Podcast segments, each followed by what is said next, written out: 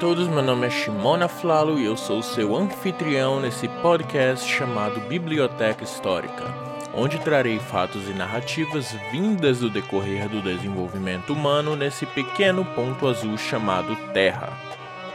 Episódio de hoje: O Reino Médio do Egito.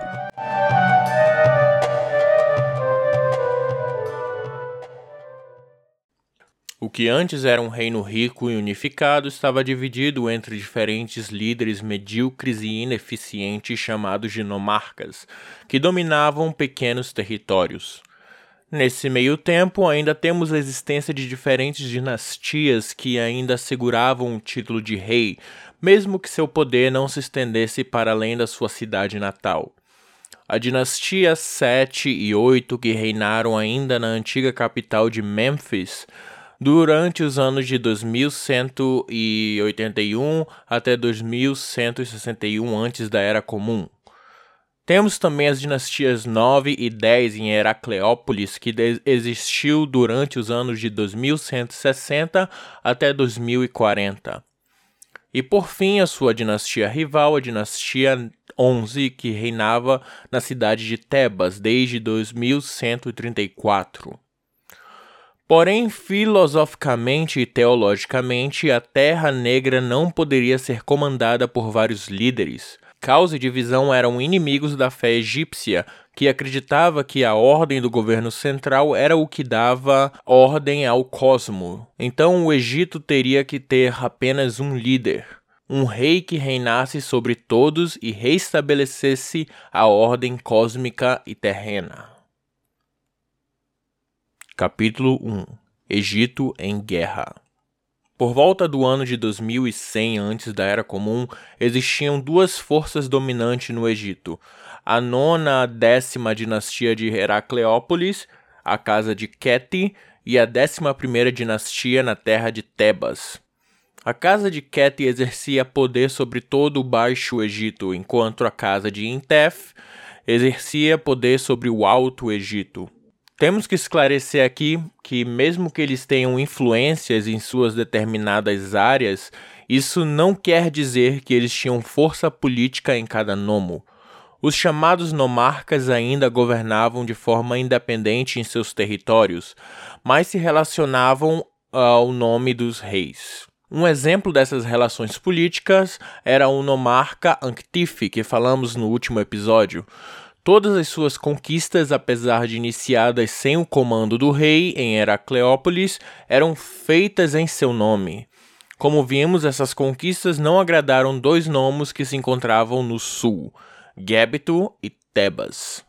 Com isso, temos uma aliança dessas duas cidades contra Anctife, que resultou na vitória da cidade de Tebas.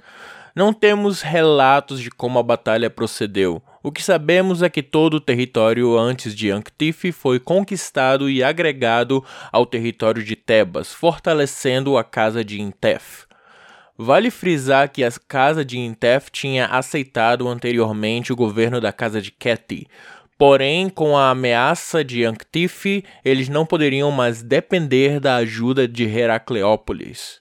O primeiro sinal de um conflito entre as duas cidades aconteceu quando o rei da casa de Ket organizou um encontro entre todos os nomarcas, e o rei de Tebas, Intef, o filho de Iku, ao invés de comparecer, ele mandou um oficial das suas forças armadas para ser seu representante.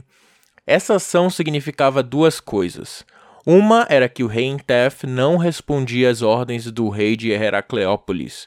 Outra é que ele tinha um exército pronto para batalhar contra o rei da casa de Keti. Eu estou aqui usando somente o nome da casa de Heracleópolis, pois nos falta documentos que nomeiem quem foi ou foram o, o ou os reis que primeiro lutaram contra Tebas. Outro sinal de conflito aconteceu quando Intef adotou para si o título de Senhor do Alto Egito, mostrando a independência da região. Com isso, Heracleópolis perdeu importantes rotas comerciais, o que afetou a sua economia. Enquanto isso, nós temos que lembrar que Gébito existe. Gebto se localizava no meio desse fogo cruzado. Antes a cidade tinha se aliado com Tebas para derrotar Anctife, mas Gebto ainda mostrava ser leal a Heracleópolis. Essa cidade era de importante acesso entre os desertos do leste e do oeste, sendo uma porta de passagem para o Mar Vermelho. Heracleópolis então pôs líderes fantoches para governar sobre Gepto, para mostrar a Tebas que eles também estavam prontos para a batalha se fosse necessário. Isso enfureceu Intef, que decide atacar a cidade, o que resultou na destruição do local. Depois disso, o rei Intef Sênior foi substituído por Intef I, que terminou a tarefa de subjugar Gebto. Intef I então fez uma declaração formal de guerra, tomando o título de Sehertawi, o que significa o pacificador das duas terras. Essa guerra entre essas duas cidades duraria por quase um século. Entéfio II substituiu seu pai e aumentou o território de Tebas, conquistando para além da primeira catarata do rio Nilo ao sul. Ele também batalhou contra a casa de Keti pelo território de Abidos e Thinis, a casa dos primeiros reis do Egito, ou seja, quem quer que conquistasse esses territórios teria o direito de governar o Egito. A princípio, parecia que a casa de Keti ganharia tal honraria, mas ao dominar Abidos em uma batalha, eles acabaram danificando a cidade, causando a fúria dos seus cidadãos e os posicionando contra Heracleópolis. Intefel II, que era conhecido por seu carisma e liderança militar, reconquista a cidade de Abidos e declara que os reis da casa de Ket não tinham direito de governar Kemet por causa da profanação da cidade. Entéfio II governou por quase 50 anos e foi substituído pelo seu filho Entéfio III, que continuaria a batalhar contra Heracleópolis. Porém, durante o seu reino de apenas oito anos, pouco mudou na situação entre as duas cidades. Ele seria substituído pelo seu filho Mentuhotep, que traria um fim a essa longa batalha. Capítulo 2 A reunificação do Egito Mentuhotep II pareceu ter liderado por 14 anos em Tebas de forma pacífica e quieta antes da última batalha da Guerra Civil entre Tebas e Heracleópolis. Nessa época, pouco era relatado sobre batalhas. Muitas vezes, textos apenas declaravam que uma batalha havia começado entre certos indivíduos, quem saiu vitorioso e os ganhos e perdas de cada batalha. O que sabemos dessa batalha final é que foi uma batalha sangrenta e selvagem entre as duas casas reais. A luta seria concluída por Mentuhotep II, que ascendeu ao trono tebano em 2055 antes da Era Comum. Durante o 14º ano de reinado de Mentuhotep, ele aproveitou uma revolta no nome de Tinita para lançar um ataque em Heracleópolis, onde encontrou pouca resistência. Não sabemos o destino do último rei Heracleopolitano, nem os detalhes da captura da cidade de Heracleópolis, mas escavações recentes no cemitério de Irnácia el Medina mostram que seus monumentos funerários foram literalmente cortados em pedaços em algum momento no início do Reino Médio. Parece tentador interpretar essa observação arqueológica como evidência para o eventual saque e pilhagem da capital do norte do Egito. A vitória de Mentuhotep sobre o último governante heracleopolitano deu a ele a oportunidade de reunificar o Egito, mas temos apenas conhecimento indireto sobre quanto tempo isso levou e quão severas foram essas lutas. Esse processo pode muito bem ter levado muitos anos, pois há referências esparsas e a outra luta ao longo dessa fase do reinado de Mentuhotep. Porém, por essa razão, Mentuhotep é considerado o fundador do agora chamado Reino Médio. Podemos dizer que o novo rei não foi aceito completamente por todos os líderes do reino, especialmente porque eles gozavam de independência e riqueza por 200 anos, desde o fim do Reino Antigo. Com isso, Mentuhotep arma os cidadãos ao redor do território conquistado, criando uma forma de polícia que iria impor o seu governo. Isso fez com que pouco a pouco os nomarcas aceitassem o seu governo como rei de toda a terra do Egito. De acordo com o livro A História do Antigo Egito por Oxford, assim foi o governo de Mentuhotep. Mentuhotep governava de Tebas, que até então não era uma cidade particularmente importante no Alto Egito. Era um bom local para exercer controle sobre os nomarcas restantes, governadores regionais. E a maioria dos oficiais de Mentuhotep eram homens locais. O escopo de suas funções era amplo. O vizir Keti conduzia campanhas na Núbia para o rei, enquanto o chanceler Meru controlava o deserto oriental e os oásis. Este último ofício era muito mais significativo do que do, no Império Antigo. Antes do posto existente de governador do Alto Egito, foi criado um cargo igualmente poderoso, governador do Baixo Egito. Esse fortalecimento do governo central aumentou o controle do rei sobre seus funcionários, ao mesmo tempo em que reduziu o poder dos nomarcas, que gozavam de total independência no primeiro período intermediário.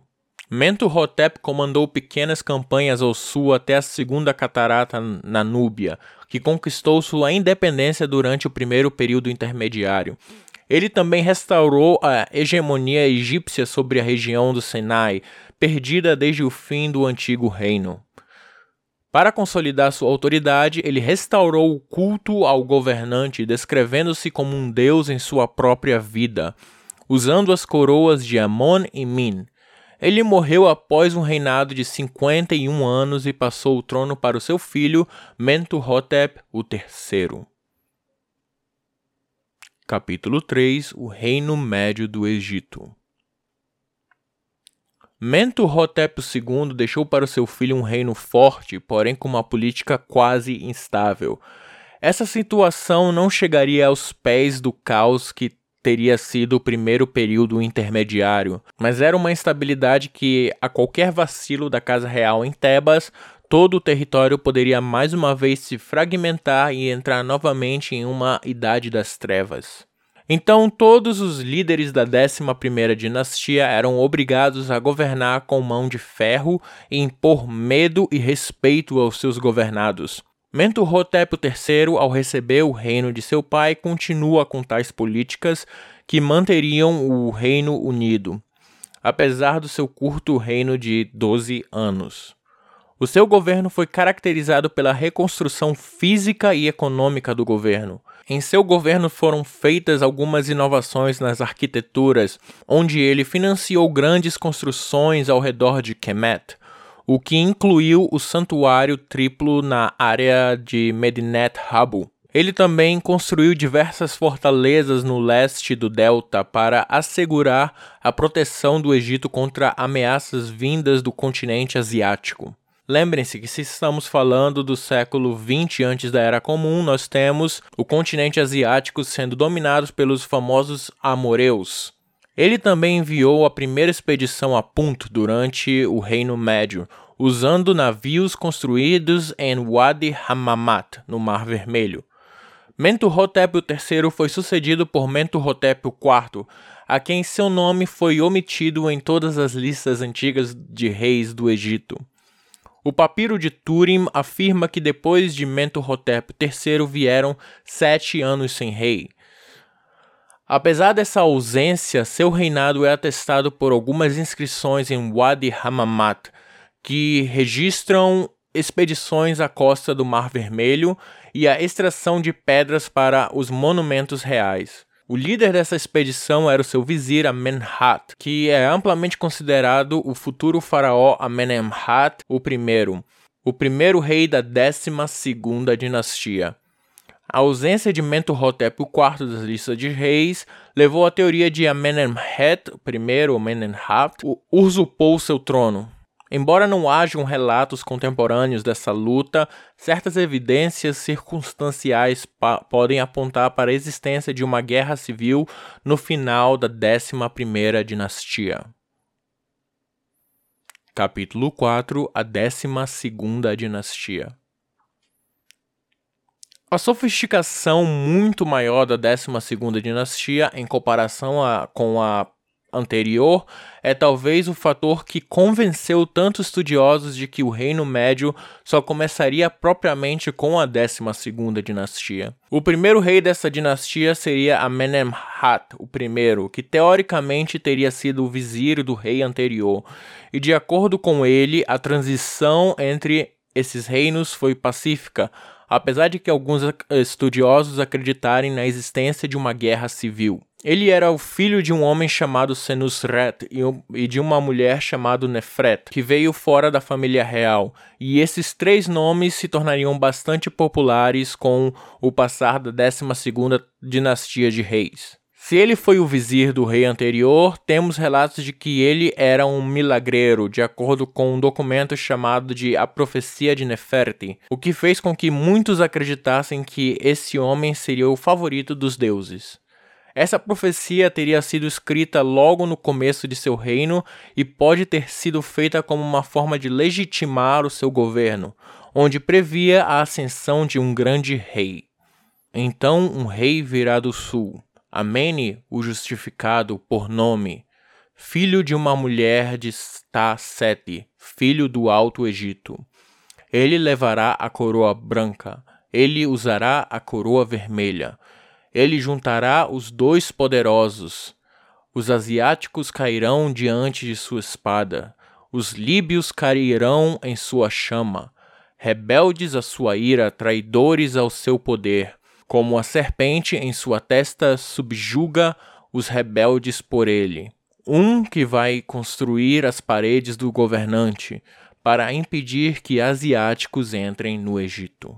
Da 12ª dinastia em diante, os faraós frequentemente mantinham exércitos permanentes bem treinados, que incluíam núbios. Estes formaram a base de forças maiores que foram levadas para a defesa contra invasões ou expedições pelo Nilo ou através do Sinai. No entanto, o Reino Médio era basicamente defensivo em sua estratégia militar, com fortificações construídas na primeira catarata do Nilo, no delta e no istmo do Sinai. No início de seu reinado, Amenemhet I foi obrigado a fazer campanha na região do Delta, o que não havia recebido tanta atenção quanto o Alto Egito durante a 11ª dinastia. O objetivo dessa campanha seria suprimir oposições ao seu governo, a qual ele construiu com a ajuda da polícia local e agentes infiltrados. Alguns pensavam que ele era um rei tirano, então no começo ele não foi tão popular. Porém, após estabelecer a paz no seu reino, Amenemhat mandou construir um templo enorme para o seu deus patrono Amon. Esse templo tinha como objetivo ser o maior prédio já construído na história do Egito.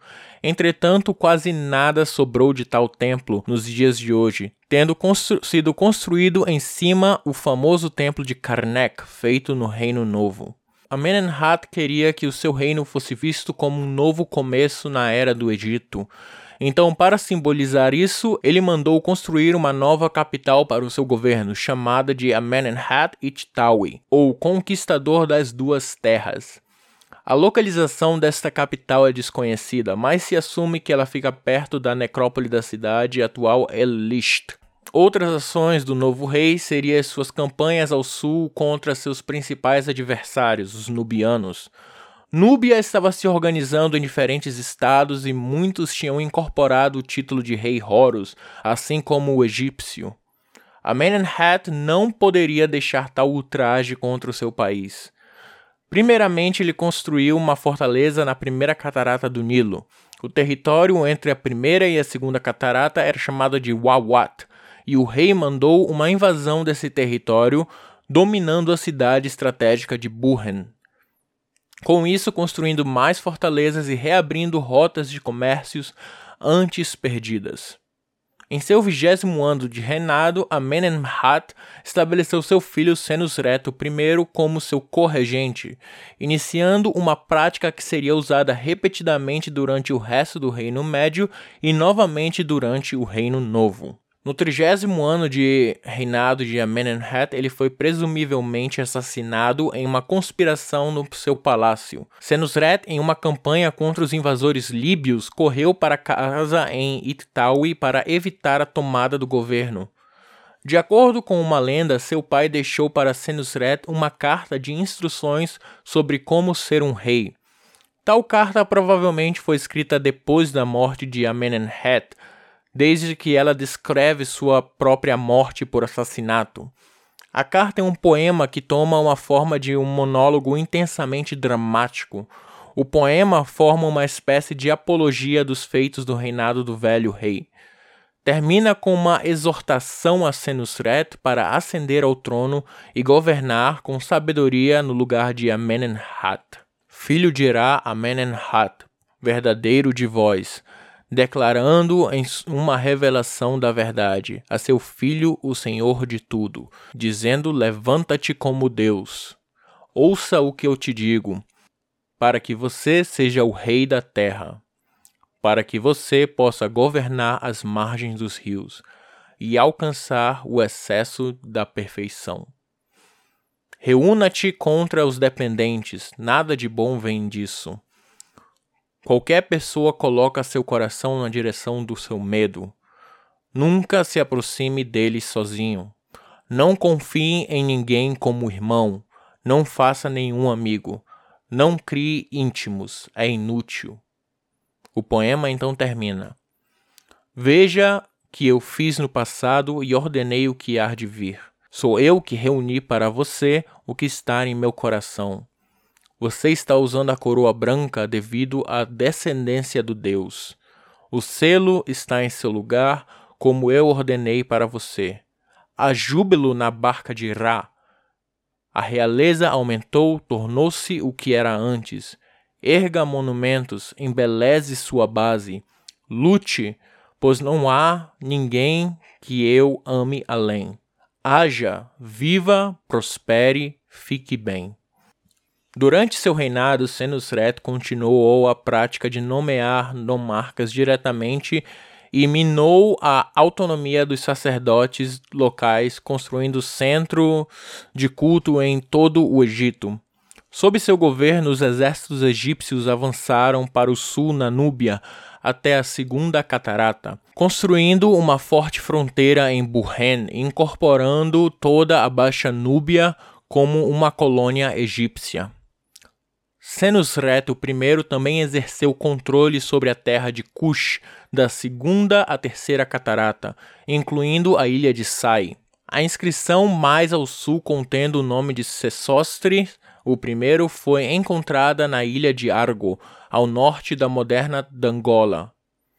A oeste, ele consolidou seu poder sobre o oásis e estendeu os contatos comerciais na Síria, Canaã até Ugarit. Em seu 43º ano de reinado, Senusret nomeou Amenemhat II como corregente júnior, antes de morrer em seu 46º ano de reinado. O reinado de Amenemhat II costuma ser caracterizado como amplamente pacífico, mas os registros de seu Genut ou diários lançam dúvidas sobre essa avaliação. Entre esses registros preservados nas paredes do templo de Tod e Mênfis estão descrições de tratados de paz com certas cidades sírio-cananitas e conflitos militares com outras. Em seu reinado temos o indício do começo das migrações de povos asiáticos para a terra do Egito devido à riqueza do local. Esses asiáticos seriam canaanitas que viriam trabalhar na agricultura do local e em construções. Há também a possibilidade de que alguns tenham sido trazidos como escravos para servir ao governo. Entretanto, a vida dos imigrantes em suas comunidades parecia ter sido pacífica com a, os habitantes do Egito durante o governo de Amenemhat II. Porém, esses imigrantes tinham uma posição menor na sociedade e na economia egípcia, se comparado com os seus cidadãos. Ao sul, Amenemhat enviou uma campanha pela Baixa Núvia para inspecionar Wawat.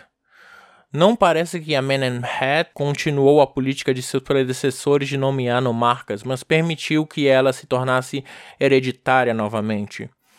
Outra expedição a Punt data de seu reinado. Em seu 33º ano de reinado, ele nomeou seu filho Senusret II como corregente. Evidências de atividades militares de qualquer tipo durante o reinado de Senusret II são inexistentes. Em vez disso, Senusret II parece ter se concentrado em questões domésticas, particularmente na irrigação do Fayum. Este projeto visava converter o oásis de Fayum em um local produtivo de terras agrícolas. Senusret finalmente colocou sua pirâmide no local de El Lahun, perto da junção do Nilo e do principal canal de irrigação do Fayum, o Bahr Yosef. Ele reinou apenas 15 anos, o que explica o caráter incompleto de muitas de suas construções. Seu filho Senusret, o terceiro, o sucedeu.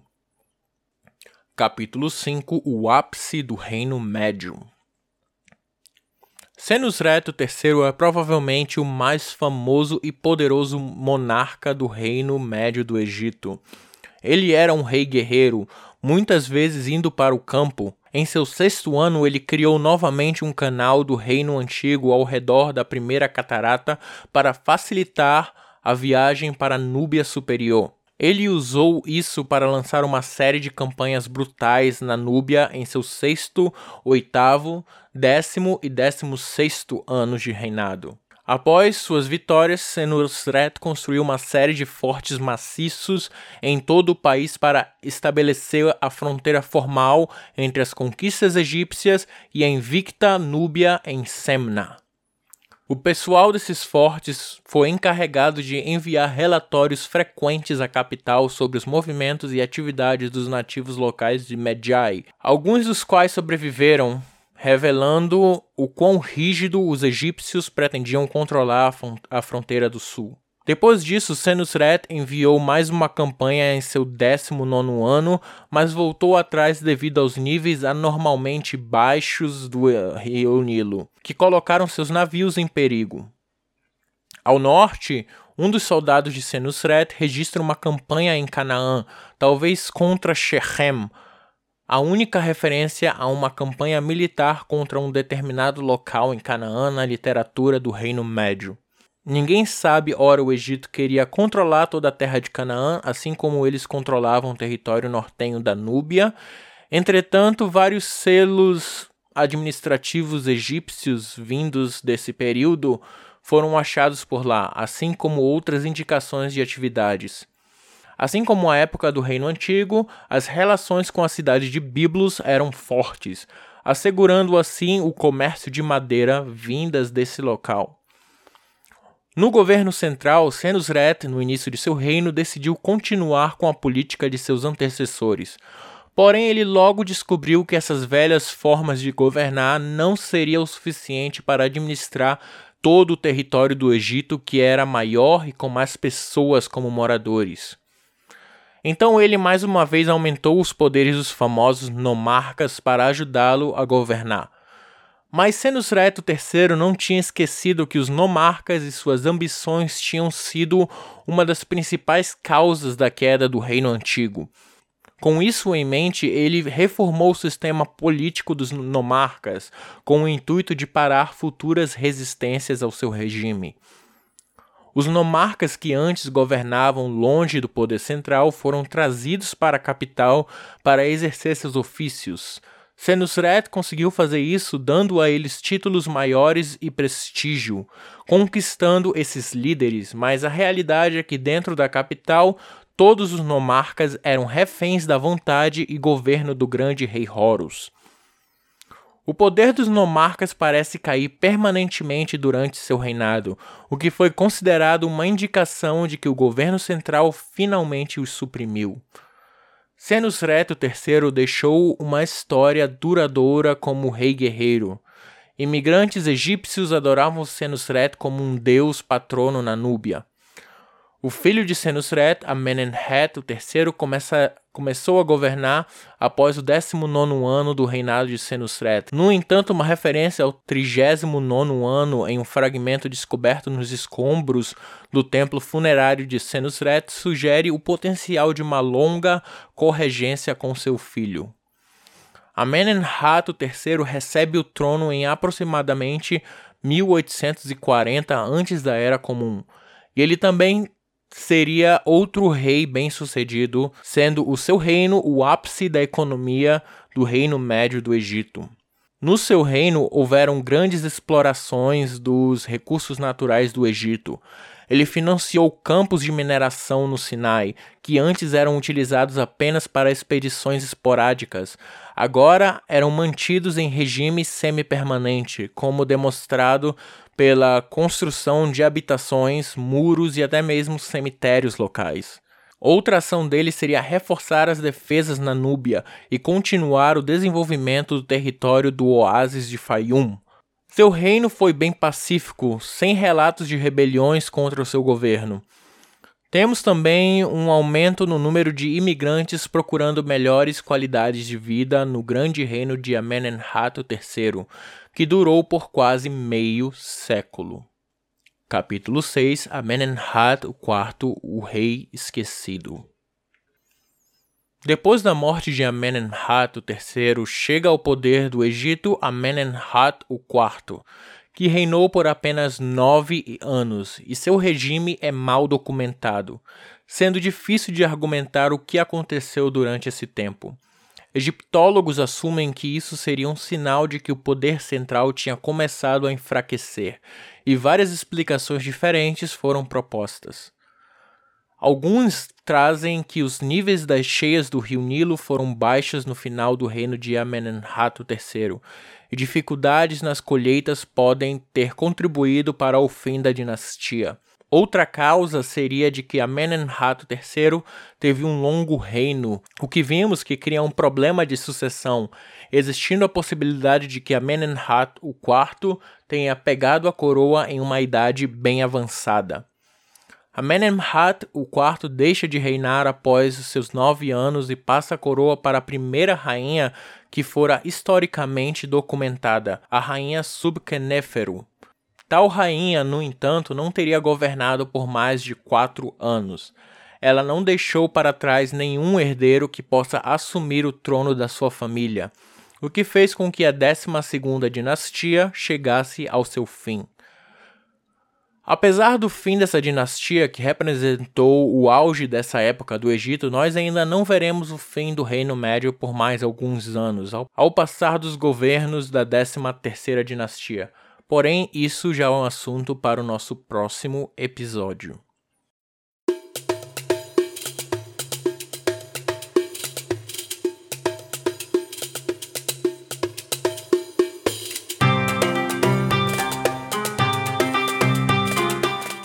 Muito obrigado por ouvir até aqui. Esse foi um episódio mais longo que o comum e eu fiz isso por duas razões. A primeira é que depois do meu hiato eu decidi que eu queria presentear os ouvintes do Biblioteca Histórica com um episódio mais longo e mais detalhado sobre o Reino Médio. Eu acho que vocês merecem um episódio que pague um pouco pelo tempo que vocês não me ouviram ou pelo tempo que vocês não puderam ter um episódio novo dentro do podcast. Outra razão é que, como vocês podem ver, toda a série sobre a história do Antigo Egito que eu tenho feito tem praticamente seguido uma forma de lista em que eu falo sobre reis e suas ações, e isso se tornou um pouco mais difícil para mim, porque a realidade, apesar de eu amar toda a história da antiguidade, egiptologia não é o meu, meu ponto mais forte. Na verdade, é bem. É, fazer todos esses roteiros sobre a história do Egito é algo muito mais difícil, é um obstáculo muito forte que eu tenho nesse podcast e eu tô tentando aos poucos é, superar esse obstáculo. Então eu decidi que a melhor forma de fazer isso talvez seja ampliar as ações dos reis, em vez de só ficar listando tal rei depois de tal rei depois de tal rei, de forma que levaria talvez é, 30 episódios para eu falar sobre toda a história do Egito. E na verdade eu só tô falando da história do Egito agora porque eu quero chegar no ponto em que eles começam a se relacionar com os povos da Mesopotâmia e do Oriente Médio em geral. Seria apresentar capítulos mais longos e que trabalhassem com mais profundidade as ações desse, desses reis, ao invés de mostrar quem fez o que de forma de uma lista que possa se tornar algo bem chato e é para aqueles que estão ouvindo o podcast. Então, a, a daqui até o momento que eu falo sobre Ramsés II, que é, é no Reino Novo, vocês vão poder ouvir um pouco de, um, de episódios mais longos e mais detalhados sobre o Reino do Egito. No próximo episódio, nós vamos falar sobre o início do segundo período intermediário e o governo dos famosos Hyksos. Espero que vocês possam acompanhar, possam continuar compartilhando. O último episódio, talvez esse seja a minha culpa pelo fato de que eu passei muito tempo sem postar episódios novos. Foi o episódio que menos recebeu ouvintes, então eu vou fazer o meu melhor aqui para continuar compartilhando e postando episódios do podcast em vários grupos e tentando tentar fazer uma propaganda bem melhor sobre o podcast e todas as coisas que eu faço aqui. Porém, eu vou precisar da ajuda de vocês. Se vocês gostam desse podcast, se vocês gostam do trabalho que eu tô fazendo aqui e aos poucos vocês ficam mais e mais interessados com a matéria da história, eu peço por favor que continuem compartilhando entre amigos e famílias. O podcast está disponível no site do Red Circle, porém dentro desse website você vai encontrar quatro links para quatro diferentes aplicativos que você pode ouvir o website. É, você pode ouvir o podcast. É, você não é obrigado exatamente a fazer o download do, do podcast, do episódio do podcast no site do Red Circle mas você pode ouvir o podcast online no Spotify, Apple Podcasts, Google Podcasts e Radio Public. Então, com isso, a gente chega no final do, de mais um episódio do Biblioteca Histórica. Muito mais uma vez, muito obrigado por ouvir até aqui. Nos vemos no próximo episódio. Até a próxima.